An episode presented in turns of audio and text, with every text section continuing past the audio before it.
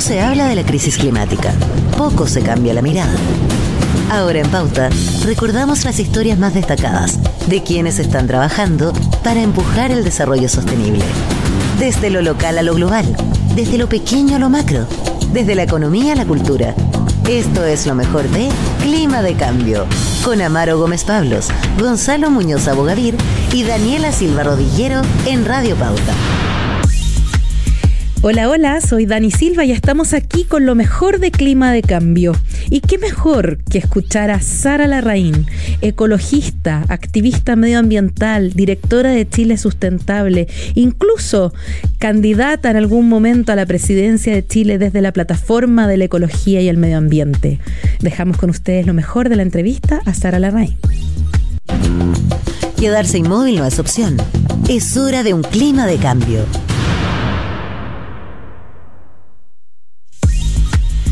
Y tal como habíamos adelantado, seguiremos con las mujeres activistas de trayectorias poderosas. Sara Larraín recibió recientemente el Premio Naturaleza en el Festival Ladera Sur. Es miembro fundadora de Greenpeace América Latina, de la Red Nacional de Acción Ecológica Renace. Desde 1997 además se desempeña como directora de Chile Sustentable y es parte del Consejo Consultivo de la CONAMA, entre otras cosas.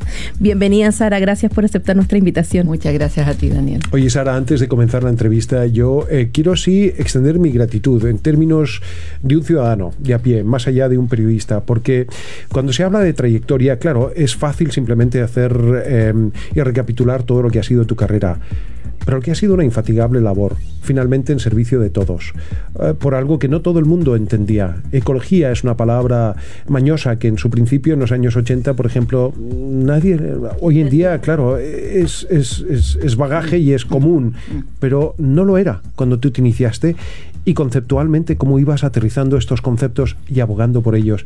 Por eso, las gracias. Gracias a ti, Amaro. Eh, yo creo que es todo lo que tenemos que hacer en la medida en que entendamos eh, un poco. Yo, yo fui activista siempre, pero también fui académica, lo que me ayudó mucho con el tema conceptual.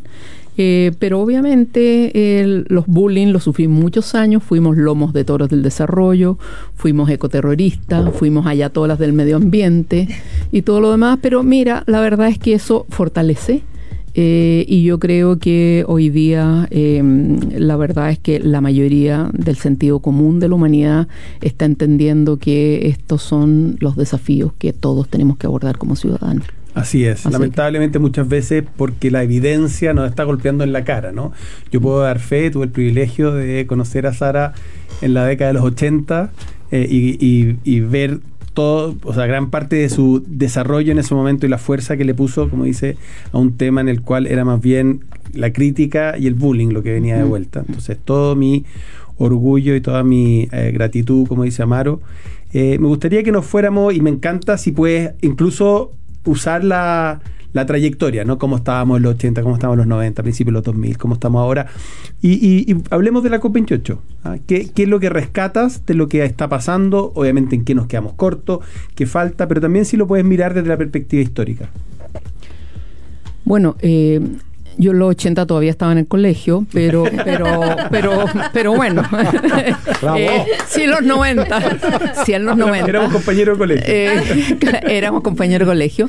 Y la verdad. Pero ya era activista. Sí, ah, obvio. Pero yo te diría que, que el, primer elemento, eh, estando en la universidad, fue, eh, fue la, la transición hacia la democracia. Y yo diría que ahí los, los, dos últimos años del periodo, del periodo militar de la dictadura y, y la agenda de la transición eh, yo diría, Gonzalo, que ya estaba en la agenda internacional el tema del clima, de biodiversidad. Se iban a firmar en dos años más, en Río 92, la Convención de Cambio Climático. Y, y en Chile era súper difícil, porque una transición estaba muy marcada por el tema de violaciones de derechos humanos, que era el tema. Eh, y meter los temas ambientales, bueno, te decían, bueno, pero esto es como de Europa. Y eran como temas residuales.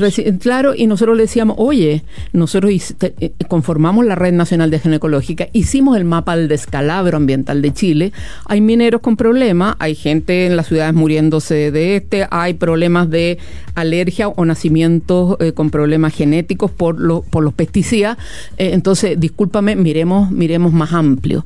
yo diría que eso, eso era un poco poco lo que ocurría. Logramos meter un tema ambiental dentro del programa de la transición, que costó bastante, pero mm, como dice Amaro, como regañadiente, lo pusieron ahí y además porque eh, ya estaba en, a nivel internacional, nosotros estábamos súper aislados, pero ya los que estaban un poco más vinculados con a nivel internacional sabía que se venía este tema de Río 92 y que se estaban en estas convenciones. Entonces, me tocó un, tema súper interesante de pasar de la, de la Red Nacional de, Acción Ecológica. Me, pidió Greenpeace que ayudara a formar una oficina en, en, en, Chile, ayudarles a formar en México, Brasil, etcétera, etcétera.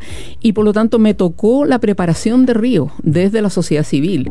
Y eso fue dramático. Eso fue dramático porque, eh, porque se iba a firmar o no se iba a firmar la Convención de Cambio Climático.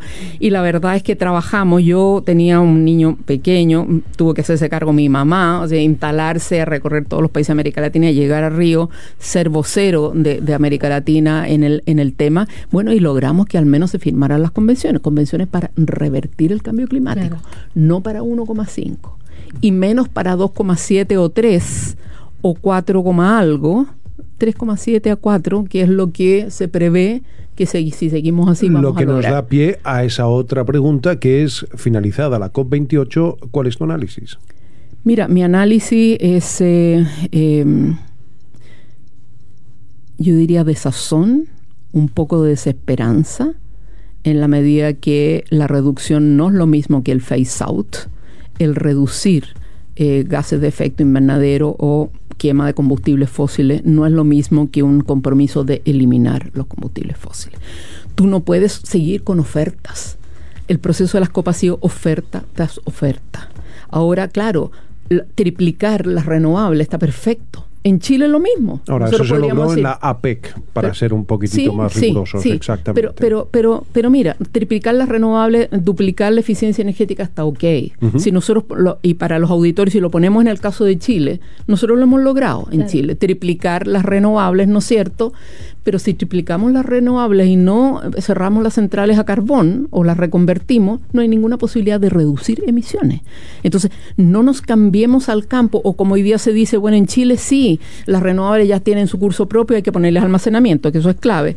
Pero es que entonces el gas natural podría estar apoyándola eternamente. No ese es el tema. Acá el tema es reducir emisiones, no nos perdamos. Entonces, y por lo tanto tenemos que eh, ver innovación y tenemos que hacer transformaciones reales. Y eso significa al sistema de renovables, aunque sean variables con almacenamiento, tienes que ponerle eh, condensadores sincrónicos para la estabilidad y la inercia, todos los, servicios complementarios para que haya una cierta seguridad y una previsibilidad. Entonces, no pensemos en seguir apoyando con los fósiles, sino que innovemos con un sistema energético que opera de una forma distinta.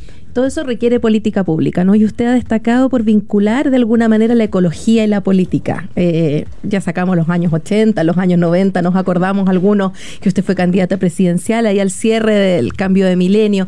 ¿En qué dimensión siente que la ecología es un problema político y cómo abordarlo desde esa mirada? O sea, absolutamente político. El tema de la ecología es un problema de, eh, de, economía y de ecología política. O sea, si nosotros, mira, tan simple como em, siguiendo, siguiendo hablando de la posición de Chile y cómo vamos con la COP28 y todo lo demás, a Chile le ha ido bastante bien dentro de todo y es presentado como un modelo. Pero si tú vas a ver qué es lo que pasa con descarbonización, tú me dices ya, 75% de las emisiones del sector eléctrico. Tenemos más o menos la mitad de la, de la generación de electricidad, la otra mitad de transporte. Pero eso, a eso tenemos que mirar, independiente de las otras cosas que hagamos con desechos y otros que son muy importantes por metano y por otras cosas. Pero si tú vas y tú dices, bueno, ¿qué es lo que hago? Transporte. Son miles de actores, miles de personas, miles de niveles en los que tú tendrías que actuar. Es un sector políticamente complejo, los mm. camioneros, no nos olvidemos. Y tú te vas al sector de generación eléctrica y los dueños de Carbonera son cuatro empresas cuatro empresas, tres de ellas transnacionales, que tienen compromiso en sus países de origen, una nacional que tiene una central a carbón, Colbún, en Coronel.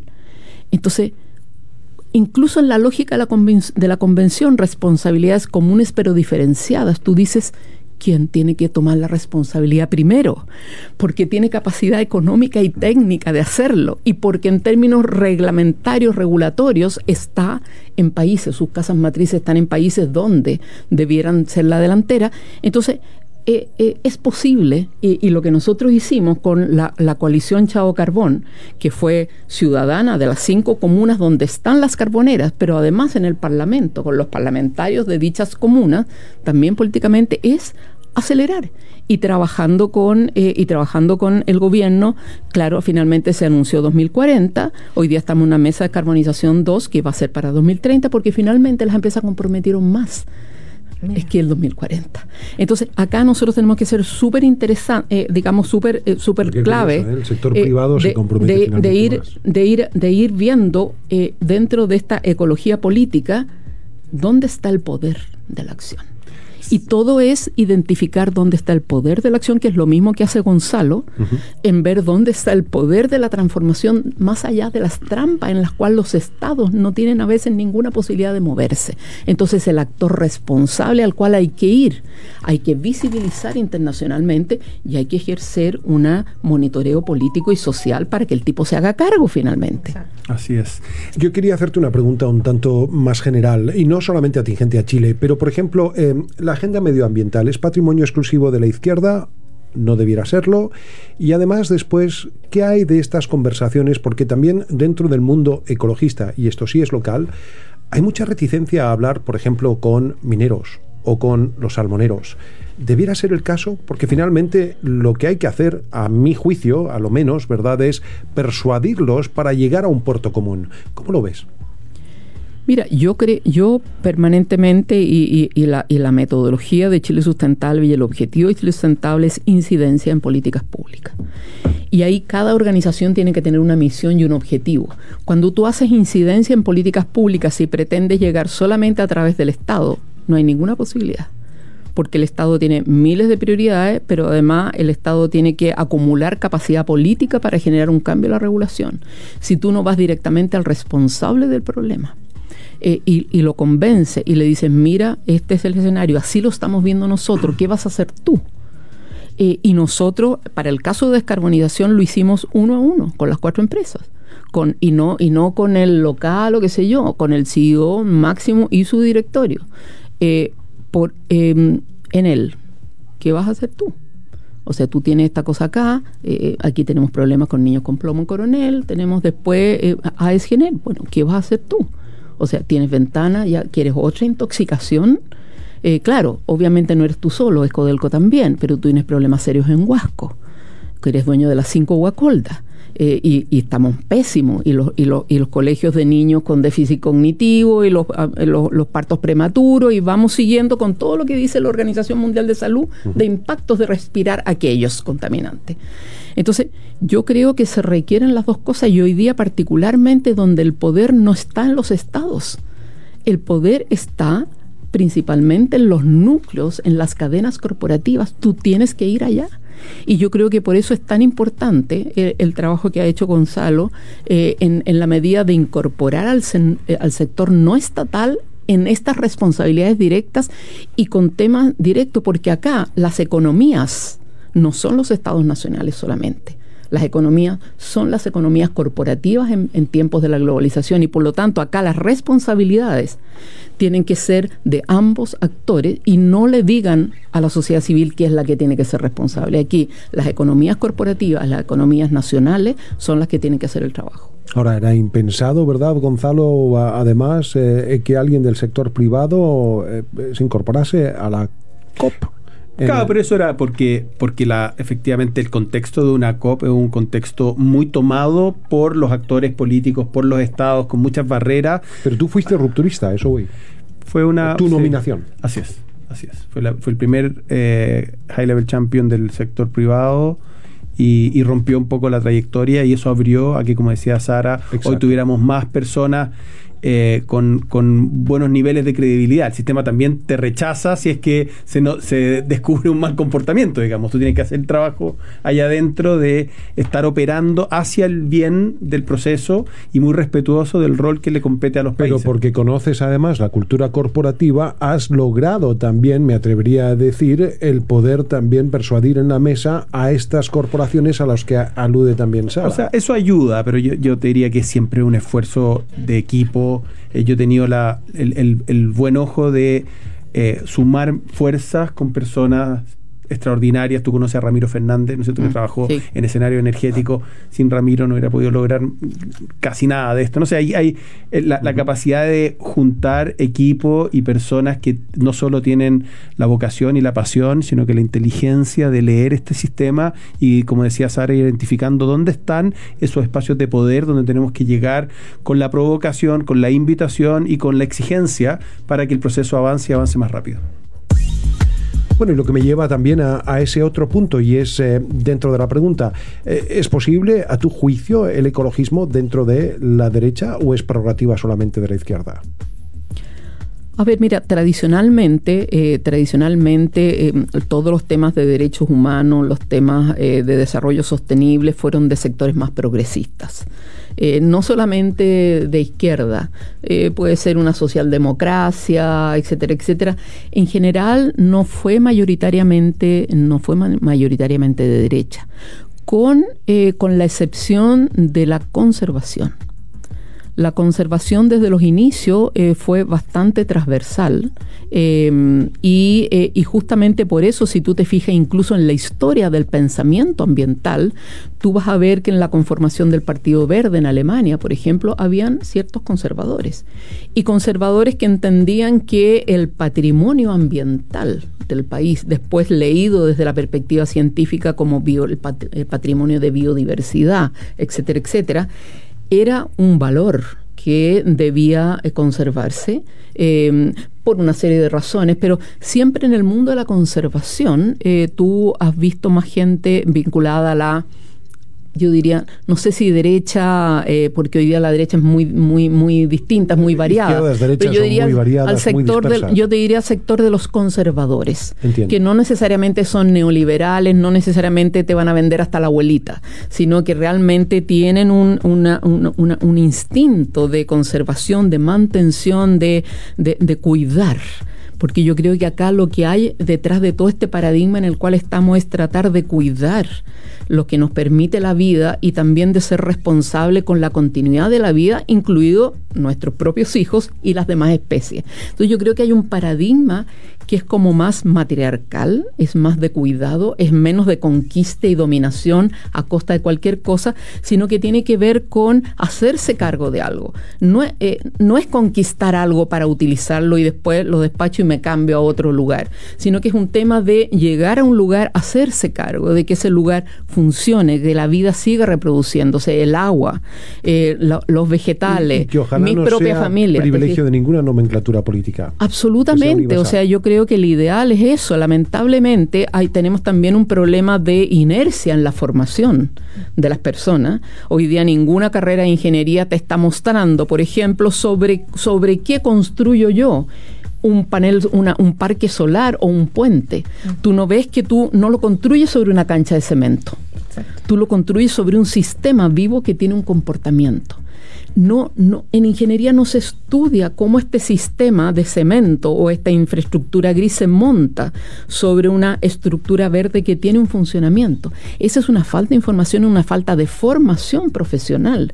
Y entonces también tenemos un problema no solamente de una ideología que se va repitiendo de padres a hijos, ya sea por intereses o ya sea por mantener privilegios o por lo que sea, sino que también hay un problema del sistema educacional que no te muestra la realidad sobre la cual nosotros estamos viviendo y cómo hacer bien las cosas, cuáles son los componentes. Y yo te digo el tema de ingeniería como te pudiera decir cualquier otra carrera, pero no es que no, no tenemos una crisis como un pensamiento, no es que porque yo veo la meta de aquí a ahí, la realidad es solamente esta ruta, la realidad es todo aquello en donde eso está inserto. No Esto es es, lineal, solamente es más una ruta. holístico. Exactamente, es, es, sistémico. Es sistémico. Hoy día el, el medio ambiente lo que nos ha enseñado es que tenemos que mirar las cosas en términos sistémicos y ver nuestro objetivo Sí. acá, pero ver ese objetivo y esa trayectoria, cómo se integra con el resto. Exactamente, estamos conversando acá con Sara Larraín. Y que para cerrar la conversación, Sara, si yo le pidiera una medida que propondría en el ámbito medioambiental, si usted nuevamente, sabemos que a lo mejor no está en sus planes, pero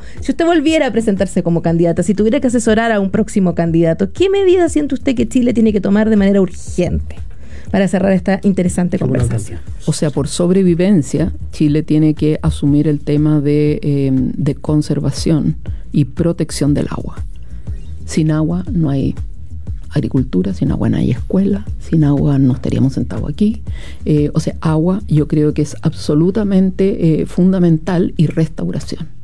O sea, nosotros ya hemos llegado a una etapa en este país que al menos desde la región de los lagos hacia el norte tenemos que restaurar. Hemos destruido demasiado y por lo tanto mantener y asegurarse el funcionamiento y la protección de las aguas, particularmente las cabeceras de cuenca, los glaciares que son nuestras reservas estratégicas de agua dulce. Sin ellas no tendríamos agua en verano porque la nieve se derrite y cabe es menos.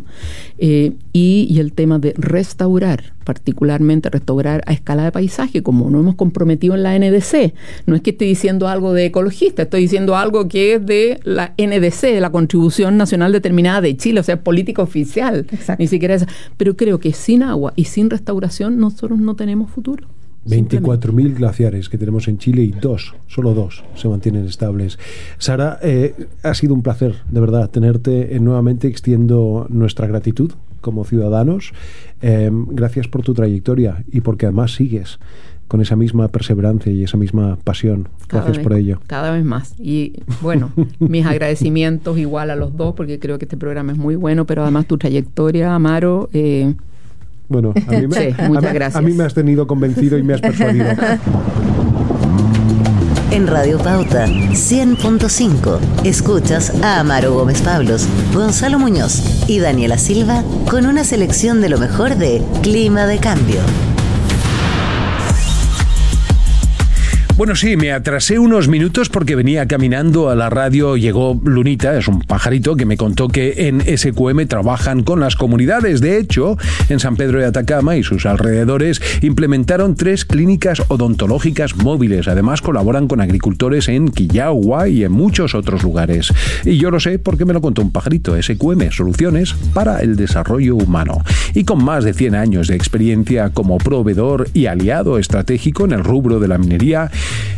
ME Elecmetal lanzó la primera bola de molienda de alta calidad y baja huella de carbono en el país. Esta iniciativa refleja su compromiso por innovar continuamente para un futuro sostenible.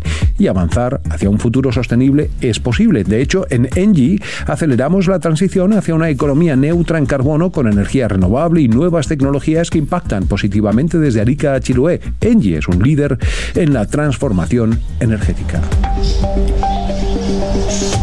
En día sábado, escuchas una selección de los mejores contenidos de Clima de Cambio por Pauta 100.5.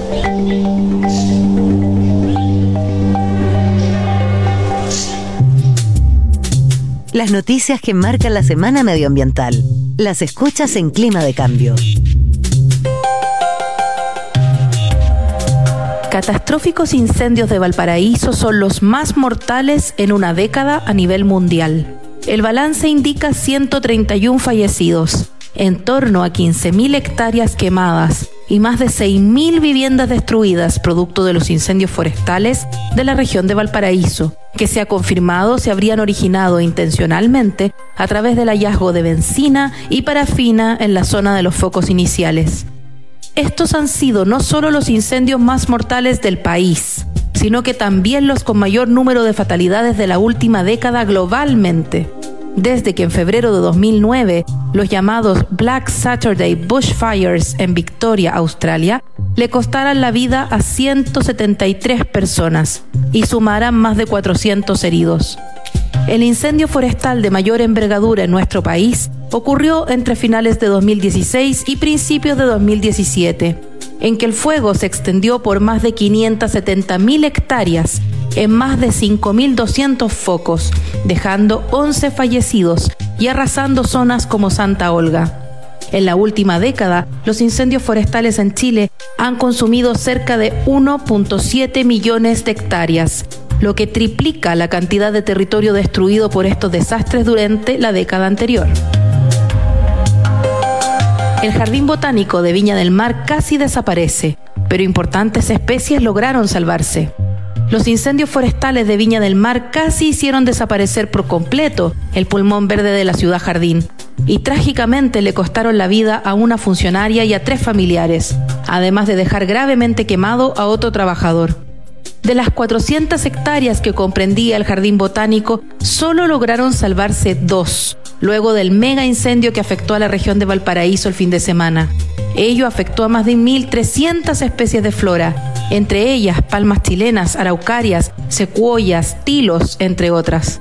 Afortunadamente, la zona del jardín Rapanui no sufrió grandes daños, lo que permitió que se salvara el toromiro, árbol extinto en la isla desde los años 60 y del que este jardín botánico es el principal reservorio a nivel mundial.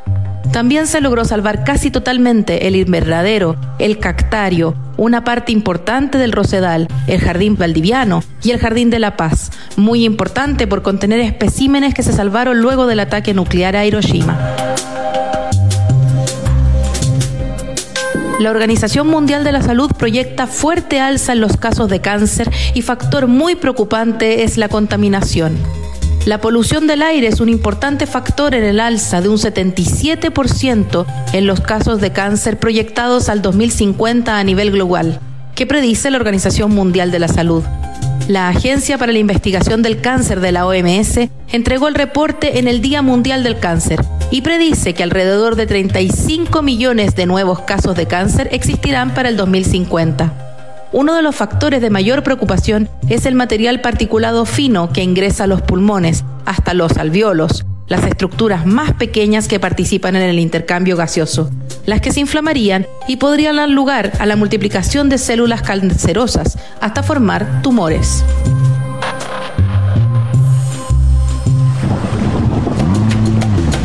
Amaro Gómez Pablos, Gonzalo Muñoz Abogadir y Daniela Silva Rodillero regresan el próximo sábado para compartir lo mejor de las historias de personas, organizaciones e iniciativas que trabajan por el futuro de nuestro planeta.